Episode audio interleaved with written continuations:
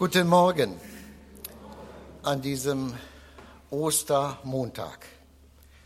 Wir in Deutschland haben ein Vorrecht, dass wir diesen zweiten Feiertag haben, nicht nur zu Ostern, zu Pfingsten, auch zu Weihnachten. Anderen Ländern ist das nicht so.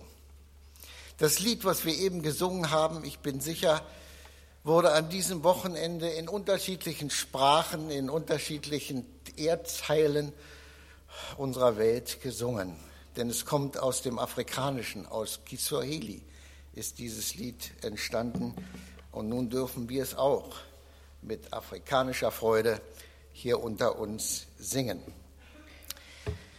Wir stehen jetzt am Ende dieses Wochenendes und das ist der letzte Gottesdienst Dienst an einem Wochenende, wo es viele Gottesdienste ja so ziemlich jeden Tag gegeben hat.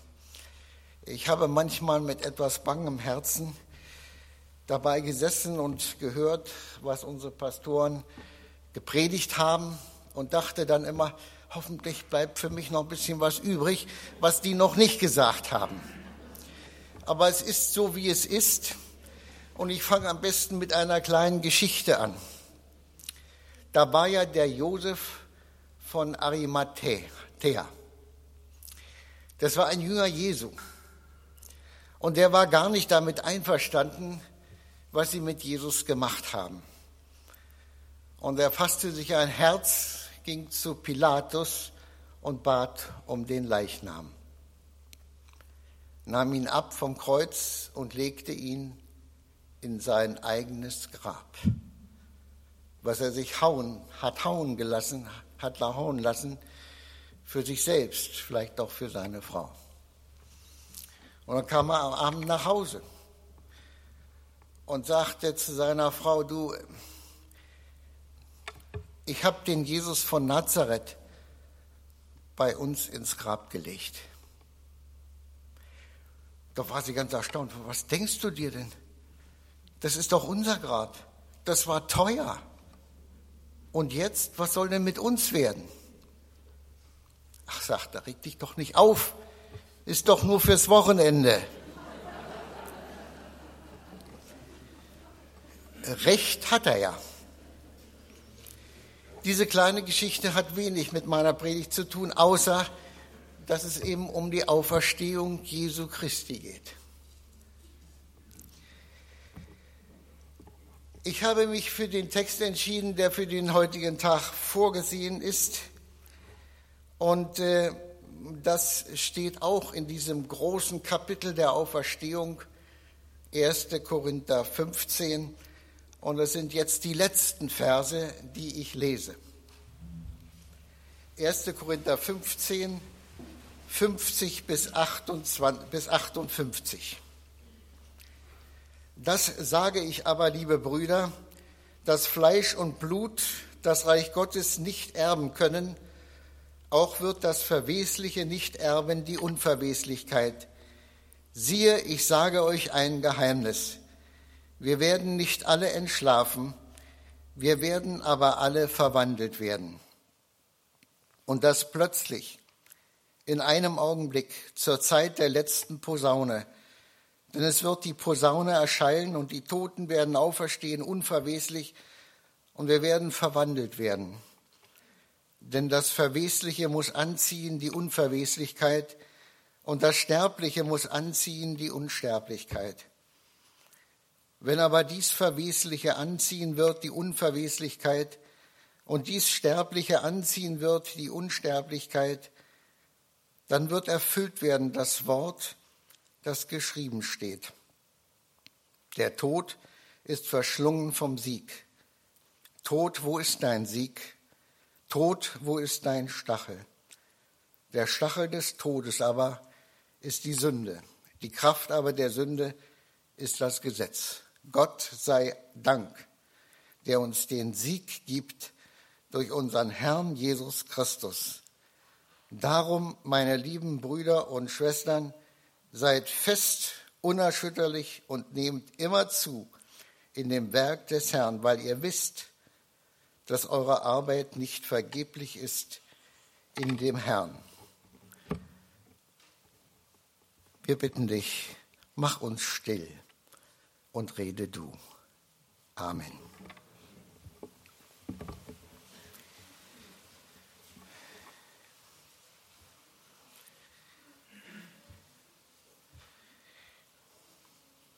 Dieser, Auf, dieser Abschnitt spricht von der Auferstehung der Toten, von der großen Verwandlung. Und so richtig kann ich mir das gar nicht vorstellen. Es ist ein Geheimnis. Und so möchte ich über das Geheimnis des ewigen Lebens sprechen. Wenn ein Kind geboren wird, dann bringt das Freude in die Familie. Ein neues Leben kommt in diese Welt. Wir dürfen das jetzt gerade so erleben in der Familie unserer jüngsten Tochter, die uns auch zu Ostern besucht hat. So ein kleines Kind ist etwas Faszinierendes. Die Eltern tragen dieses neugeborene Kind überglücklich in den Arm. Und es muss viel umsorgt werden, gefüttert werden, gewickelt werden. Es muss wachsen, wachsen, wachsen, wachsen.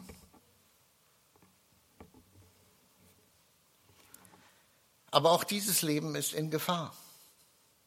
Vom ersten Atemzug an muss dieses Leben geschützt werden vor Krankheit, vor Gefahren, die überall lauern. Die Eltern umsorgen dieses Kind. Wir als Erwachsene wissen das ja schon. Überall sind Gefahren, lauern Krankheiten. Wir müssen uns selbst davor schützen. Und so ist das mit dem Leben, was uns unsere Eltern weitergegeben haben. Dieses Leben ist ständig in Gefahr. Es ist sterbliches Leben. Genauso wie unsere Eltern gestorben sind oder noch sterben werden, so wird es auch mit uns gehen. Sie haben uns ihr Leben weitergegeben und es ist Leben, was vergeht. Als ich 13 Jahre alt war, stand ich am Grab meines Vaters. Mit 25 Jahren dann am Grab meiner Mutter da habe ich eins erkannt. Das Leben hat einen Anfang und ein Ende. Und es lebt sich nur einmal. Es gibt keine Generalprobe. Es gibt keinen zweiten Durchlauf. Einmal. Und das war's. Ich habe mir das früher so vorgestellt, da hatte ich eine Kerze auf meinem kleinen Tisch und die brannte. Zunächst mal sieht man das gar nicht, aber man weiß, irgendwann ist es runtergebrannt. Und zwischen sind 50 Jahre vergangen. Und jetzt möchte ich etwas wissen. Was kommt nach dieser Kerze? Und das möchte ich genau wissen.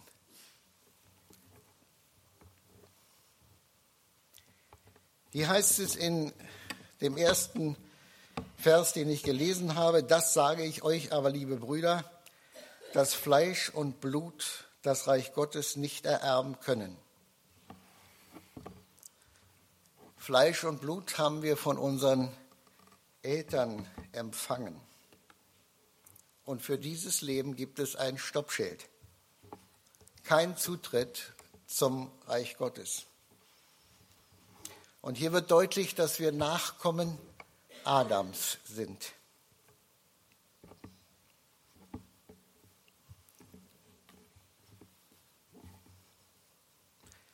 Die ersten Menschen haben gesündigt, wir haben es ihnen nachgetan und die Bibel sagt, der Lohn der Sünde ist der Tod.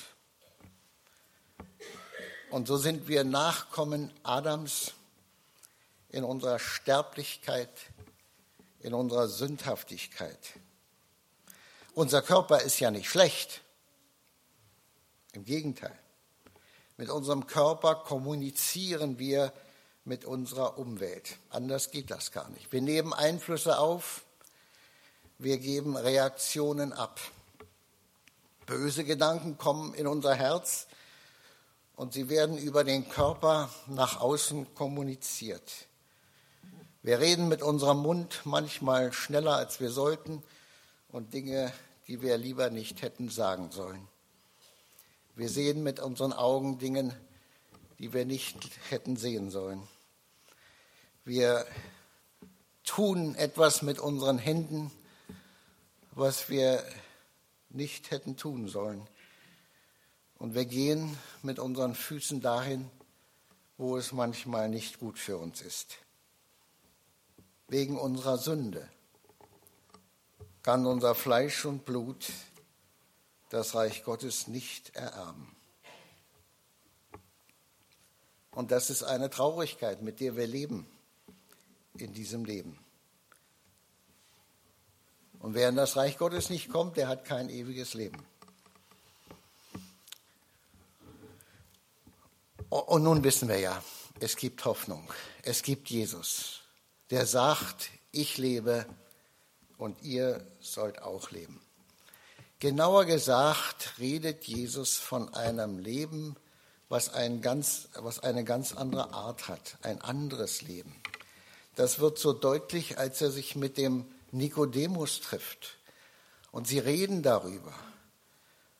Und Jesus sagt, es sei denn, dass jemand von neuem geboren werde, so kann er das Reich Gottes nicht sehen.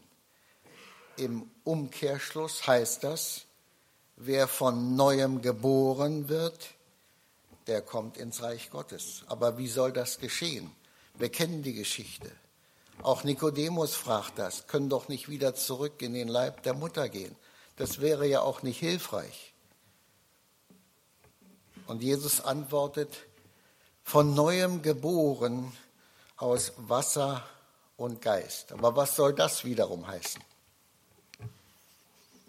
Das, was sich Nikodemus darunter hat vorstellen können, Wasser, das war wahrscheinlich die Taufe des Johannes, die Bußtaufe. Bekennt eure Sünde, kehrt um, fangt neu an. Wiedergeboren aus Wasser und Geist, Erneuerung durch den Heiligen Geist. Als sündige Menschen dürfen wir unsere Sünde und unsere Sündhaftigkeit vor Gott bekennen. Und er schenkt Vergebung. Er schenkt neues geistliches Leben auf ganz übernatürliche Art und Weise. Ich denke an einen Mann, der erste Japaner, den ich getauft habe, schon viele Jahre liegt das zurück. Seine Frau war schon gläubig, sie kam in den Gottesdienst und er wollte nun auch mal hören, was, womit sich seine Frau da so beschäftigt. Er kann einmal, dann öfter, dann immer. Und dann sagte er nach einigen Monaten, vielleicht war es auch ein, zwei Jahre, ich möchte auch getauft werden aber ich habe noch keine Gewissheit. Und so musste ich beten. Und Gott hat es geschenkt. Er wurde getauft. Jahre später wurde er krank, Krebs, Leberkrebs. Krankenhaus. Und dann war es plötzlich zu Ende. Er war beim Herrn. Bevor er starb, schrieb er einen Brief an meinen Freund. Der sagte mir das dann. Er sagte, diese Zeit, als ich anfing, in die Gemeinde zu gehen, diese Zeit, als ich mich taufen ließ, von Jesus hörte, das Evangelium, das war die schönste Zeit meines Lebens. Von neuem geboren werden. Jetzt ist er beim Herrn. Und ich werde ihn wiedersehen. Mit dieser neuen Geburt fängt das Geheimnis des ewigen Lebens an. Diese neue Geburt hat nichts mit unserem äußeren Menschen zu tun. Sie geschieht am inneren Menschen. Der selbst das Leben ist, pflanzt neues Leben, sein Leben in uns. Die DNA Gottes ist in uns. Und Paulus sagt sogar, Christus wohnt in unseren Herzen. Und das durch den Heiligen Geist. Aber auch dieses neue Leben muss genährt werden, muss gepflegt werden. Es muss wachsen, wachsen, wachsen. Wie es Petrus sagt, ihr neugeborenen Kindleid, nährt euch mit der lauteren Milch des Wortes Gottes, dass ihr zunehmt zu eurem Heil. Und doch, Fleisch und Blut werden das Himmelreich nicht ererben. Und das klingt irgendwie widersprüchlich. Und Paulus äh, erklärt das so, er spricht von dem äußeren Menschen und von dem inneren Menschen. Der äußere Mensch verfällt. Der innere wird von Tag zu Tag erneuert. Der äußere Mensch ist an diese Welt gebunden.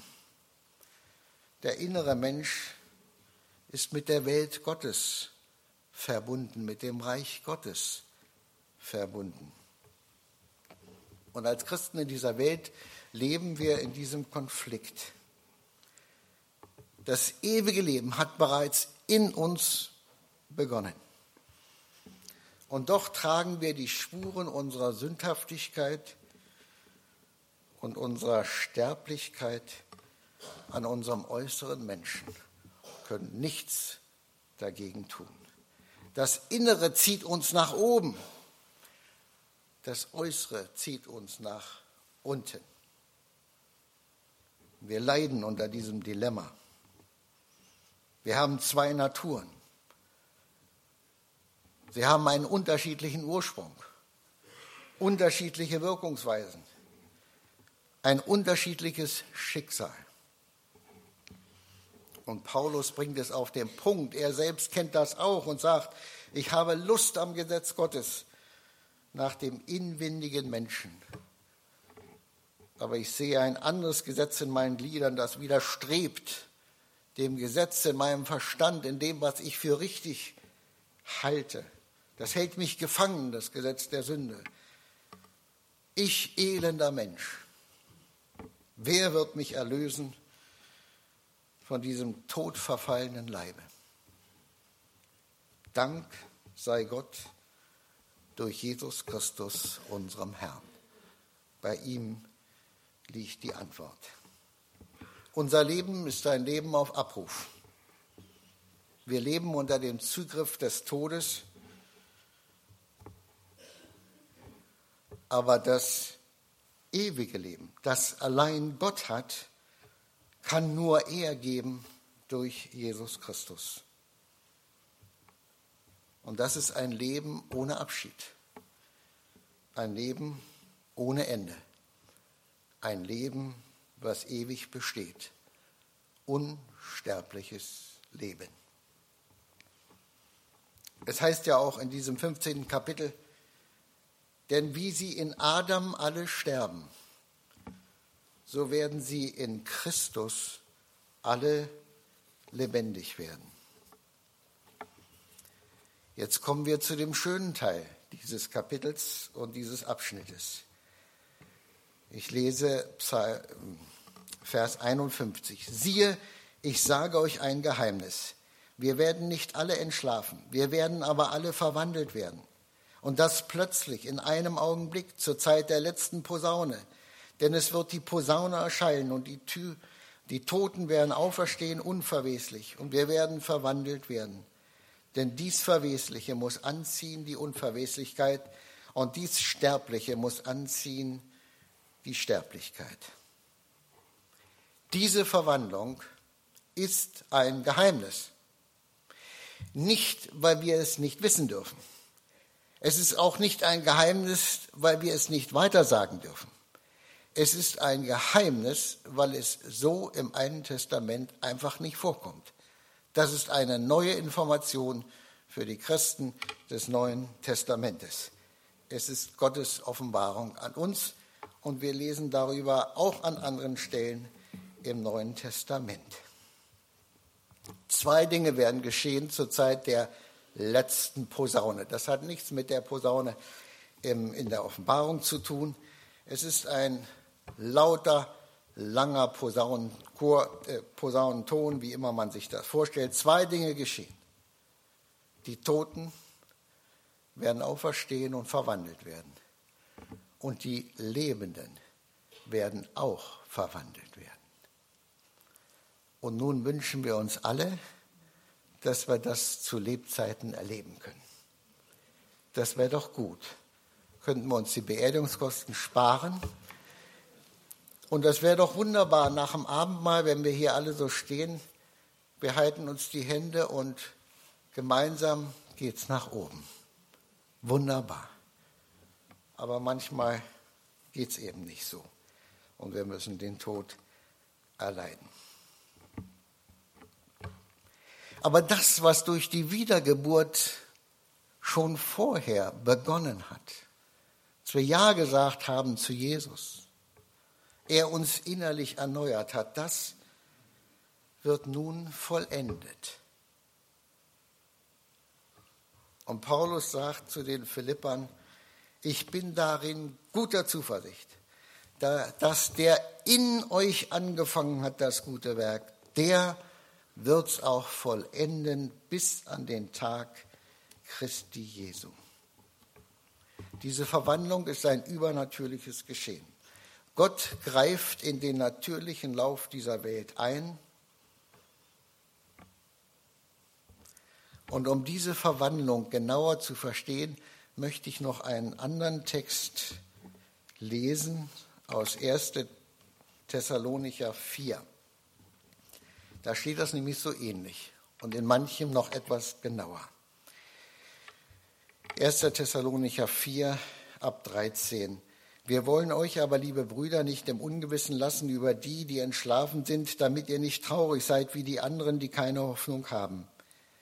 Denn wenn wir glauben, dass Jesus gestorben und auferstanden ist, so wird auch Gott die, die entschlafen sind, durch Jesus mit ihm einherführen. Denn das sagen wir euch mit einem Wort des Herrn dass wir, die wir leben und übrig bleiben bis zur Ankunft des Herrn, denen nicht zuvorkommen werden, die entschlafen sind. Denn er selbst der Herr wird, wenn der Befehl ertönt, wenn die Stimme des Erzengels und die Posaune Gottes erschallen, herabkommen vom Himmel und zuerst werden die Toten, die in Christus gestorben sind, auferstehen.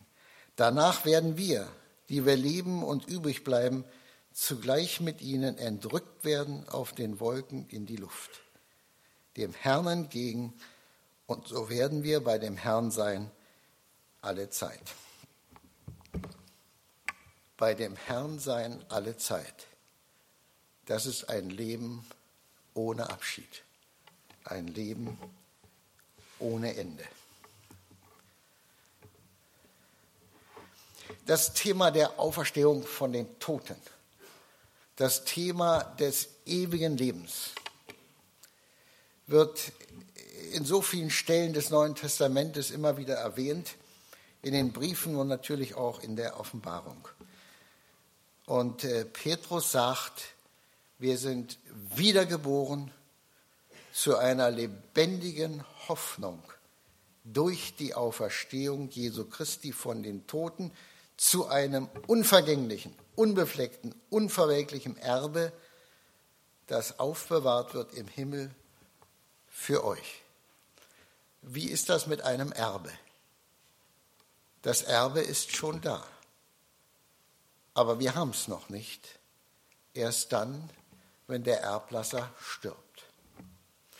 Unser Erbe, das Erbe des ewigen Lebens wird aufbewahrt für uns im Himmel. Was heißt das? Das heißt, dass es schon da ist. Da ist etwas im Himmel, was für uns bereit gehalten wird. Und wenn wir da ankommen, dann ist es für uns da. Und dass wir da ankommen, dafür sorgt unser Herr Jesus Christus. Nur er kann uns dahin bringen. Und Paulus sagt es an anderer Stelle so, unser Bürgerrecht aber ist im Himmel, woher wir auch erwarten den Heiland, den Herrn Jesus Christus, der unseren nichtigen Leib verwandeln wird, dass er gleich sein werde seinem verherrlichten Leibe nach der Kraft, mit der er sich alle Dinge untertan machen kann. Was heißt das? Das heißt nicht nur, dass wir einmal bei dem Herrn Jesus sein werden. Das heißt viel mehr. Mehr, als wir uns heute vorstellen oder gar wünschen könnten. Es heißt, dass wir verwandelt werden in das Abbild seiner Herrlichkeit. Christus in euch, die Hoffnung der Herrlichkeit.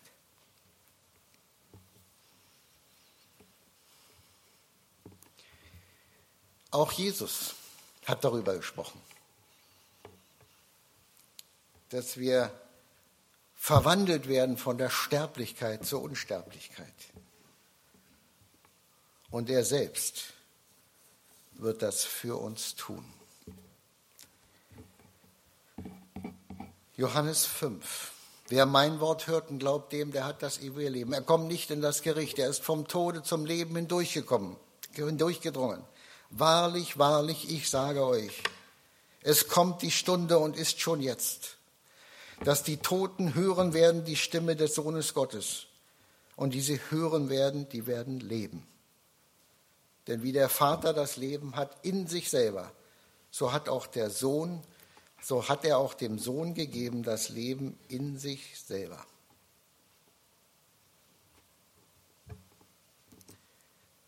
Das kann nur Jesus Christus, der Herr über Leben und Tod.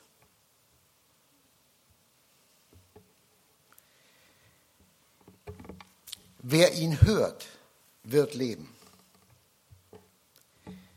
Die Stimme Jesu, das ist die Stimme des Lebens. Sein Wort, das ist das Wort des Lebens. Und selbst der Tod kann diese Stimme nicht löschen lassen, nicht verhindern. Die Stimme Jesu, die Stimme des Lebens ist stärker als der Tod. Sie gibt uns Leben. Sie gibt uns sein Leben, sie gibt uns ewiges Leben und das schon jetzt in einem begrenzten Rahmen. Jesus gibt uns eine vorgezogene Demonstration seiner Macht über den Tod. Wir lesen das im elften Kapitel vom Johannesevangelium. Lazarus ist krank, er stirbt, die Schwestern trauern. Wärst du hier gewesen, das wäre nicht passiert. Aber es ist passiert. Jesus versteht. Sie weinen, sie gehen zum Grab. Macht den, rollt den Stein weg, sagt er. sagt, das stinkt schon, schon einige Tage her. Geht nicht. Aber sie tun es trotzdem. Er betet. Und dann heißt es, Jesus ruft mit lauter Stimme, Lazarus, komm heraus und der Verstorbene kam heraus. Das ist die Stimme des Lebens. Diese Stimme möchte ich auch hören. Aber es gibt auch die Stimme des Todes in dieser Welt. Der innere Mensch hört die Stimme des Lebens. Aber der äußere Mensch hört viele Stimmen in dieser Welt. Darunter auch die Stimme des Todes. Da sagen die Leute, ich brauche Jesus nicht. Ich komme alleine klar. Dies Leben ist alles, was es gibt. Dann ist alles aus. Lasst uns essen und trinken, denn morgen sind wir tot. So steht es ja auch in diesem Kapitel. Wir entscheiden uns, welche Stimme wir hören wollen. Ich möchte die Stimme des Lebens hören die Stimme Jesu. Ist es nicht auch das, was Gott sagt auf dem Berg der Verklärung? Einige Jünger sind dabei. Und dann hören sie eine Stimme, dieses mein lieber Sohn, an welchem ich wohlgefallen habe, den sollt ihr hören. Wer Jesus hört, wird leben. An dem Schnittpunkt von Tod und Leben ruft uns die Stimme Jesu zu. Komm, komm jetzt. Und wir sind bei ihm. Wer zu ihm gehört, hört seine Stimme. Die Toten werden auferstehen, unverweslich. Und das Sterbliche muss anziehen, Unsterblichkeit. In diesem Ruf Jesu, in dieser Stimme Jesu liegt ein Geheimnis des ewigen Lebens. Leben kommt von Leben. Das Leben, was uns die Eltern gegeben haben, ist ihr Leben, ist sterbliches Leben, ist vergängliches Leben. Das Leben, was uns Jesus gibt, ist sein Leben, ewiges Leben, unsterbliches Leben.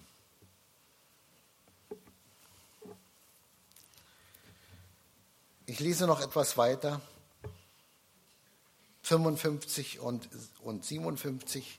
Tod, wo ist dein Sieg? Tod, wo ist dein Stachel? Gott aber sei Dank, der uns den Sieg gibt durch unseren Herrn Jesus Christus. Wessen Sieg ist das jetzt? Jesus ist der Sieger. Er hat den Sieg errungen. Er ist der Sieger. Aber hier heißt es, dass er uns diesen Sieg gibt. Es ist genauso auch unser Sieg über den Tod. Sieg über die Sterblichkeit, Sieg über unsere Verdammnis. Und die Konsequenz von alledem ist, dass wir mutig leben können, dass wir unverdrossen leben können, dass wir unverzagt leben können mit einem Ziel vor Augen. Und ich lese den letzten Vers aus diesem Kapitel. Darum, meine lieben Brüder, seid fest, unerschütterlich und nehmt immer zu in dem Werk des Herrn, weil ihr wisst, dass eure Arbeit nicht vergeblich ist in dem Herrn. Wir dürfen ohne Zweifel unseren Weg mit Jesus gehen. Wir dürfen ohne Zweifel sein Werk in dieser Welt vorantreiben. Was diese Welt nötigst braucht, ist das Evangelium. Das frohmachende Evangelium, dass Jesus gekommen ist, die Sünder selig zu machen und uns ewiges Leben schenken möchte. Es ist ein Leben mit Blick auf Jesus. Ein Leben mit einem Ziel vor Augen. Ein Leben ohne Rückzieher. Ein Leben, was sich immer lohnt. Und Paulus sagt, ich jage aber nach dem vorgestreckten Ziel, dem Siegespreis der himmlischen Berufung Gottes in Christus Jesus. Das Werk des Herrn hat immer zwei Seiten. Es sind die zwei Seiten einer Medaille. Einmal ist das Werk des Herrn das, was Jesus in uns tut. Zum anderen ist es das, was er durch uns tut. Das eine geht nicht ohne das andere. Und wenn wir uns nur auf eine Sache konzentrieren, dann sind wir Verlierer. Er tut etwas in uns, er tut etwas durch uns. Und beides hat Ewigkeitswert. Den Weg, den wir bisher mit ihm gegangen sind und noch gehen werden, hat Ewigkeitswert. Sein Werk in uns und durch uns bleibt bestehen. Und deswegen ist all unsere Mühe auf dieser Erde im Namen Jesu nicht umsonst nicht egal. All das, was wir in diese Gemeinde stecken, all das, was wir hier tun und dienen und möchten, dass Menschen auch diese frohmachende Botschaft erleben, ist nicht umsonst, auch wenn es Mühe kostet, auch wenn es Arbeit bedeutet, auch wenn wir darüber alt und schwach werden. Es ist nicht umsonst. Auf der einen Seite ist es wahr. Hier leben wir ein Leben auf Abruf. Auf der anderen Seite haben wir Aussicht auf ewiges Leben. Ein Leben ohne Abschied und ohne Ende. Durch die, Verhand die, durch die Verwandlung am Tag Jesu Christi. Und bis dahin dürfen wir mit einem Ziel vor Augen weiterleben. Wir schauen auf den Siegespreis, der himmlischen Berufung. Und die kann uns selbst der Tod nicht nehmen. Wir werden jetzt gleich das Lied singen. Jesus lebt, mit ihm auch ich. Tod, wo sind nun deine Schrecken? Er erlebt und wird auch mich von den Toten auferwecken. Halleluja.